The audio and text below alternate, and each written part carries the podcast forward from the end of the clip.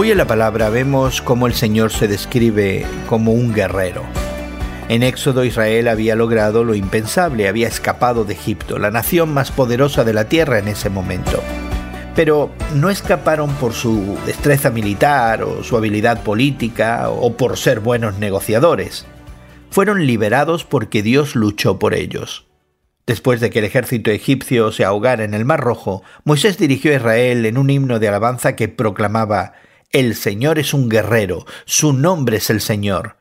Y es que Dios hizo callar la jactancia del ejército egipcio, y a través de eso mostró que Dios es el único, no hay nadie como Dios. Como guerrero, Dios a menudo usó la fuerza de la naturaleza a su favor, partió el Mar Rojo para que Israel pudiera atravesarlo y lo hizo colapsar sobre los egipcios. En otra parte del Antiguo Testamento Dios hizo que el sol se detuviera. Otras veces Dios le dio poder a Israel para derrotar a sus enemigos.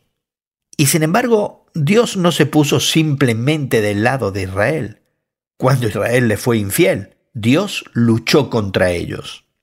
En el Nuevo Testamento Pablo usa un lenguaje guerrero para describir la victoria de Jesucristo en la cruz. Nuestra esperanza final es que Jesús regrese como un guerrero y finalmente derrote las fuerzas del mal.